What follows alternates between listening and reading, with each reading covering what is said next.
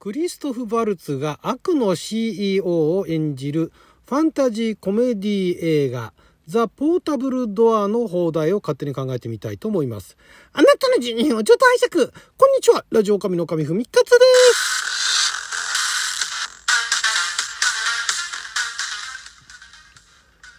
今日は2023年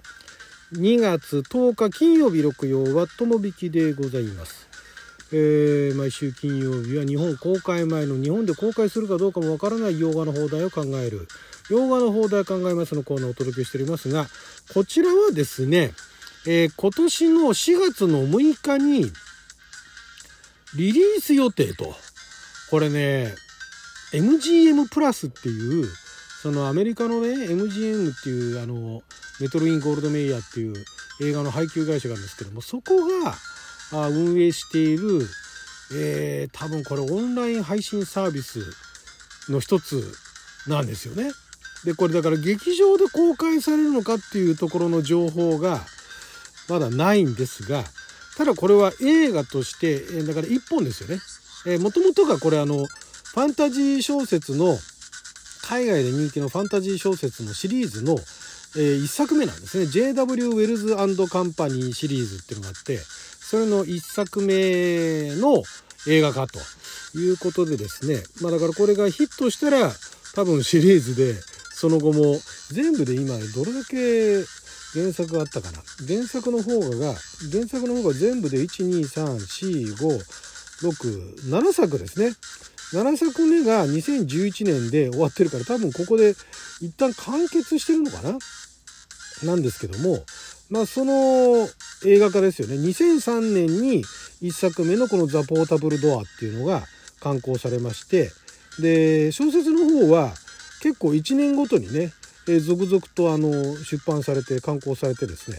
で人気も結構そこそこあったんですがその小説自体まだ日本語に訳されてないんですよね。翻訳されてないんですよね。このどういう何がきっかけで結構人気らしいんですよ。結構人気で海外にもファンが海外まあ海外にもとか今海外でしかね英語圏でしか読めないわけですけれどもファンがいるそうなんですが、えーそのファンから言わせると、えーディアボロスっていうなんかあのあれはホラーって言っていいのかどうかなんですけどダークファンタジーですよね。えーディアボロスミーツハリー・ポッターって言われてる ちょっとね変わった感じの、えーファンタジーコメディと。ファンタジーコメディなんだけども舞台は現代なんですね。でその JW ウェルズカンパニーっていう会社があってですねそこの CEO が、えークリストフ・バルツさんが演じる、えーこのなんだっけな CEO の CEO のキャラクターの名前何つったっけな。CEO のキャラクターの名前はちょっと今すぐ出てこないんですが、えーまあ、CEO とあとその中間管理職になんとサム・ニールがですね、えー演じてるんですね。あ CEO はハンフリー・ウェルズという CEO と中間管理職のデニス・タナーデニス・タナーをサム・ニールがサム・ニールって言ったらあの有名なところでは今でも言われるジュラシック・パークですよね。ジュラシック・パーク以外でも結構いろんな役やってて私はあのレッドオクトーバー OA の副長役なんかすごい好きだったんですけども、サム・ニールはやっぱりジュラシック・パークでね世界的に有名になった俳優さんですからね。その2人が、えーどちらかというと悪側。あ特にあのクリストフ・ワルツの方はもう完全に悪役だと。もう最初からもう目打ってですね。予告の段階からそこら辺隠す気配が全くないんですけども。でどういうお話かって言ったらこの「ザ・ポータブル・ドア」っていうのは、えーそのロンドンにある、えー JW ウェルズカンパニーで、えーインターンとして働き始めた、えーポール。ポール・カンペンター。これ演じてるのがですねあの人です。ポール・カンペンターを演じてるのがえー、っとですねえー、とあの人パトリック・ギブソンというですねパトリック・ギブソンさんは、まあ、有名なところまだ主役とかってあんまりないと思うんですがあのトールキン旅の始まりっていうね、えーあの小説家のトールキンさんの電気映画みたいなのありましたけれどもあの映画にも出演されていたパトリック・ギブソンさんですね。であとはね監督がですね「アリの結婚」っていう映画があったんですがその監督を務められたジェフリー・ウォーカーさん。で脚本を担当してるのが原作のトム・ホルトさんも、えー参加してると。だから原作者も参加しているだ原作者が参加してるからっていい作品になるとは限らないんですがまあそれだけ結構あの何ですかねもうみんなあのノリノリでやってるっていう感じの作品ででまあそのインターンに受かるわけなんですね。最初あの面接とか受けてで面接にいろいろ遅れちゃったんだけどその遅れた理由なんかもなんか運の悪いことばかり起きましたと。靴の紐がね、えー、左の靴も右の靴もね切れちゃうし、えー、マフラーは犬に持ってかれるしみたいなね。でそんなこんなでね来ましたみたいな。ところでまあ受かんねえだろうなと思ってたんだけども合格通知が来てでインターンを始めるようになるんですね。でそれとあの同期のインターンって言えばいいんですかね、えー、ソフィーっていうね、えー、これを演じてるのが誰だ？これを演じてるのがえー、っとですね。なんとかあれソフィー・ワイルドさんですね。ソフィー・ワイルドさんといえば ソフィー・ワイルドさんといえばうーんあんまりあれだな日本で公開されている映画で、えー、有名なのはあんまないですね。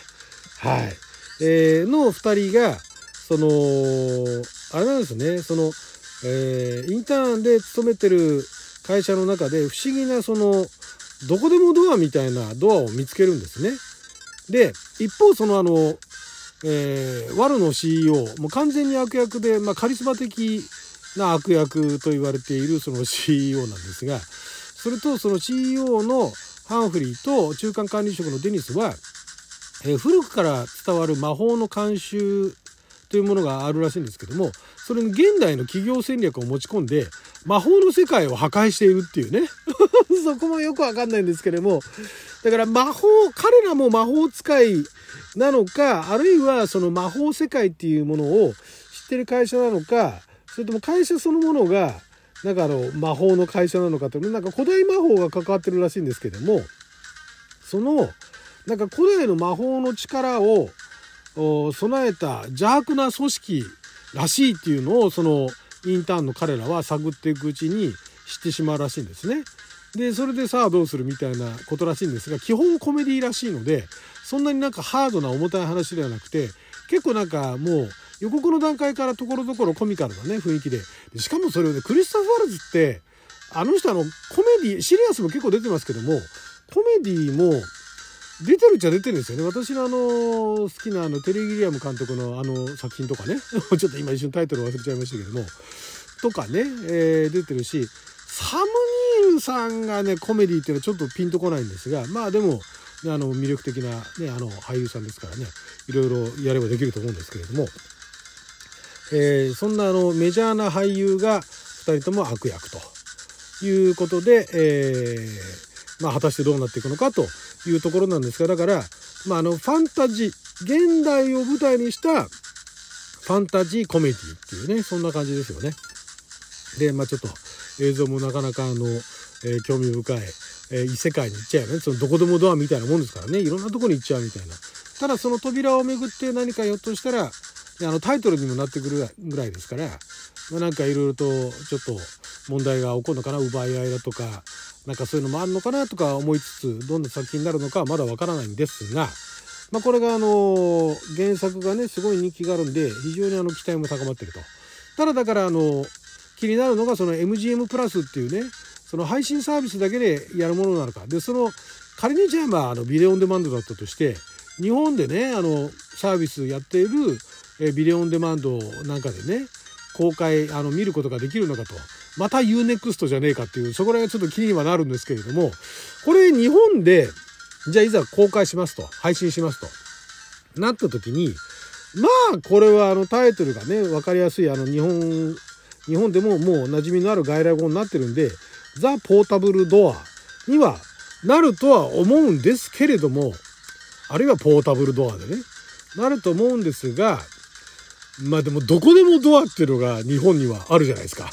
日本、実際あるわけじゃないけど、日本人のね、ほぼ誰もが知っている老若男女、もう8割ぐらいは知ってるであろう、どこでもドアね。あれを、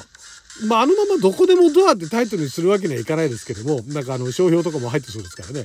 なんだけれども、そこをなんかね、もじった感じの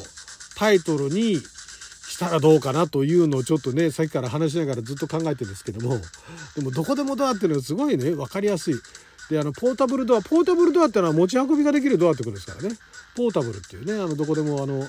まあ、だからそのポータブルを、えー、ドアをポータブルなのか、要は持ち運びができるドアなのか、えっと、どこにでも行けるっていう意味でのそのポータブルっていうことなのか、そこら辺もあの、ダブルミーニングがあるのかもしれないですけども、うーん、ポータブルドア、どこでもドア、うーん、どこでもドアを言い換えると何になりますかね？あちこちドア？あちこちドアじゃねえ。どこでもドアにはかなわないですね。どこでも行けちゃうドア。どこでもポータブルドア。うん、なんかちょっとどんどんあのいけない方向に行っちゃいそうですけども。どこでも、どこでも扉。あえて、あえてどこでもドアと言わず、全部もう翻訳しちゃって、まあ、ポータブルってのはどこでもって意味じゃないですけども、あえて、どこでも扉。